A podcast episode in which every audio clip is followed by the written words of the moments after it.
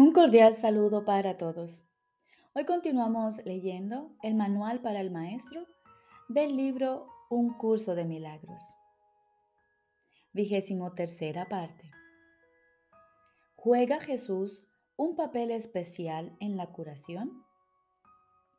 Jesús nos dice, los dones de Dios rara vez pueden recibirse directamente. Aún los maestros de Dios más avanzados sucumben a las tentaciones de este mundo. ¿Sería justo entonces que se les negara la curación a sus alumnos por esa razón? La Biblia dice, pide en el nombre de Jesucristo. ¿Es esto simplemente una invocación a la magia? Un nombre no cura, ni tampoco puede una invocación generar ningún poder especial. ¿Qué significado puede tener entonces apelar a Jesucristo? ¿Qué confiere el invocar su nombre? ¿Por qué forma parte de la curación pedir en su nombre? Hemos repetido en muchas ocasiones que alguien que haya aceptado perfectamente la expiación para sí mismo puede sanar el mundo. En efecto, ya lo ha hecho. La tentación podrá volver a acosar a otros pero nunca a ese. Él se ha convertido en el Hijo de Dios resucitado. Ha vencido a la muerte al haber aceptado la vida. Se ha reconocido a sí mismo tal como Dios lo creó, y al hacerlo ha reconocido que toda cosa viviente forma parte de Él. Ahora su poder es ilimitado porque es el poder de Dios. De esta manera su nombre se ha convertido en el nombre de Dios, pues ya no se considera a sí mismo separado de Él. ¿Qué significa esto para ti? ¿Qué significa que al recordar, significa que al recordar a Jesús estás recordando a Dios? Toda la relación del Hijo con el Padre radica en Jesús. Su papel en la afiliación es también el tuyo y el hecho de que Él completó su aprendizaje garantiza tu éxito. ¿Se encuentra Él aún disponible para venir en tu ayuda? ¿Qué dijo Él mismo al respecto? Recuerda sus promesas y pregúntate honestamente si sería posible que no las fuese a cumplir. ¿Puede Dios fallarle a su Hijo? ¿Y puede quien es uno con Dios ser distinto de Él? El que trasciende el cuerpo trasciende también toda limitación. ¿Cómo no iba a estar disponible el más grande de los maestros para aquellos que lo siguen? El nombre de Jesucristo, como tal, no es más que un símbolo, pero representa un amor que no es de este mundo. Es un símbolo que se puede usar sin riesgo para reemplazar a los innumerables nombres de todos los dioses a los que imploras. Constituye el símbolo resplandeciente de la palabra de Dios tan próximo a aquello que representa que el ínfimo espacio que hay entre ellos desaparece en el momento en que se evoca su nombre. Recordar el nombre de Jesucristo es dar gracias por todos los dones que Dios te ha dado. Y la gratitud hacia Dios se convierte en la manera en que Él es recordado, pues el amor no puede estar muy lejos de una mente y un corazón agradecidos. Dios puede entonces entrar fácilmente porque estas son las verdaderas condiciones que hacen posible tu retorno al hogar. Jesús ha señalado el camino. ¿Por qué no habrías de estarle agradecido? Te ha pedido amor, mas solo para Él poder dártelo a ti. Tú no te amas a ti mismo, pero para Jesús tu hermosura es tan absoluta e inmaculada que ve en ella la imagen de su Padre. Tú te conviertes en el símbolo de su Padre aquí en la tierra. Él tiene sus esperanzas puestas en ti porque no ve límites en ti, ni mancha alguna que opaque tu hermosa perfección. La visión de Cristo resplandece en sus ojos con perfecta constancia. Él ha permanecido contigo ¿No te gustaría aprender la lección de la salvación valiéndote de lo que Él ya aprendió? ¿Para qué empezar de nuevo cuando Él ya recorrió la jornada por ti? Nadie en la tierra puede entender plenamente lo que es el cielo, ni cuál es el verdadero significado de su creador. Sin embargo, tenemos testigos.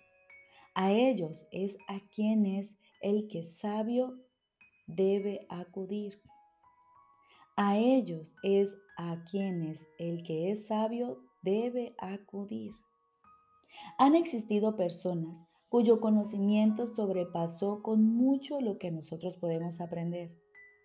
Y no queremos enseñar las limitaciones que nos hemos impuesto. Nadie que se haya convertido en un maestro de Dios verdadero y completamente dedicado se olvida de sus hermanos. Lo que les puede ofrecer, no obstante, se ve limitado por lo que él mismo ha aprendido. Dirígete entonces hacia uno que abandonó todo límite y fue más allá del alcance más elevado que el aprendizaje puede ofrecer. Él te llevará consigo, pues no llegó hasta allí solo. Estabas con Él entonces, tal como lo estás ahora. Este curso procede de Él porque sus palabras llegan a ti en un lenguaje que puedes amar y comprender. ¿Puede haber otros maestros que señalen el camino a aquellos que hablan lenguas distintas y recurren a símbolos diferentes? Por supuesto que sí. ¿Dejaría Dios a uno solo de sus hijos sin ayuda, muy real en tiempos de tribulación, sin un Salvador que lo representase? Aún así, necesitamos un programa de estudios polifacético, no porque el contenido sea diferente, sino porque los símbolos tienen que modificarse y cambiar para poder ajustarse a las diferentes necesidades. Jesús ha venido a responder a las tuyas. En Él hallarás la respuesta de Dios. Enseña entonces con Él, pues Él está contigo. Él siempre está aquí.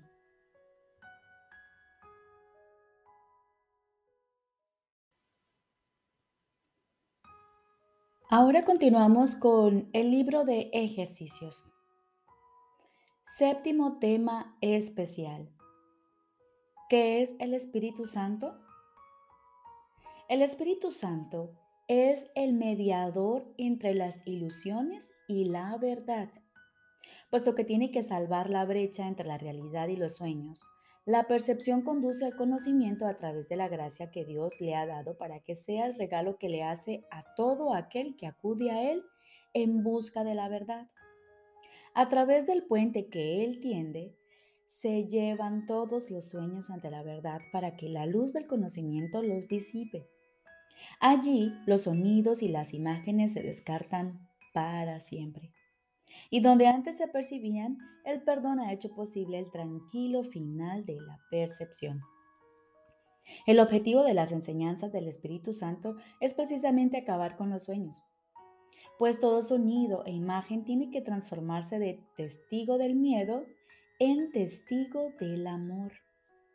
Cuando esto se logre, el aprendizaje habrá alcanzado el único objetivo que jamás tuvo realmente, pues el aprendizaje tal como el Espíritu Santo lo utiliza a fin de alcanzar el resultado que Él percibe para Él, se convierte en el medio que se trasciende a sí mismo de manera que pueda ser reemplazado por la verdad eterna. Si supieses cuánto anhela tu Padre que reconozcas tu impecabilidad, no dejarías que su voz te lo pidiese en vano ni le darías la espalda a lo que Él te ofrece para reemplazar a todas las imágenes y sueños atemorizantes que tú has forjado.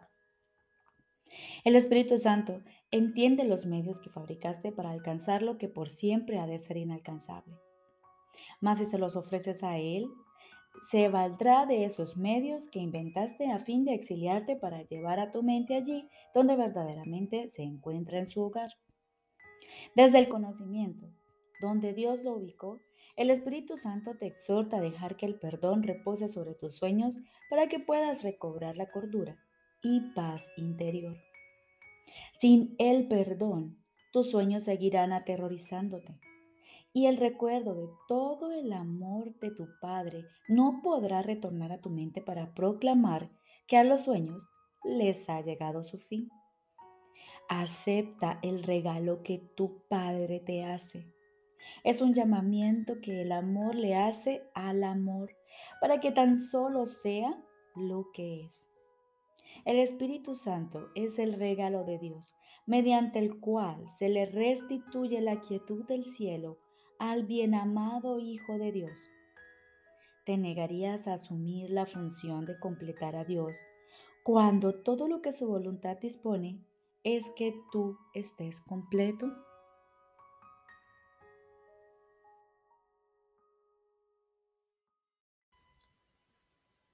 Lección número 281. Nada excepto mis propios pensamientos me puede hacer daño. Nada excepto mis propios pensamientos me puede hacer daño. Padre, tu Hijo es perfecto. Cuando pienso que algo o alguien me ha hecho daño, es porque me he olvidado de quién soy y de que soy tal como tú me creaste. Tus pensamientos solo pueden proporcionarme felicidad. Si me siento triste, herido o enfermo, es porque he olvidado lo que tú piensas y he implantado mis absurdas ideas en el lugar donde a tus pensamientos les corresponde estar y dónde están. Nada, excepto mis propios pensamientos, me puede hacer daño. Los pensamientos que pienso contigo solo pueden bendecir y solo ellos son verdad. Hoy no me haré daño a mí mismo, pues me encuentro mucho más allá de cualquier dolor. Mi Padre me puso a salvo en el cielo y vela por mí. Y yo no quiero atacar al Hijo que Él ama, porque lo que Él ama es también objeto de mi amor. Y ahora aguardamos como siempre en silencio.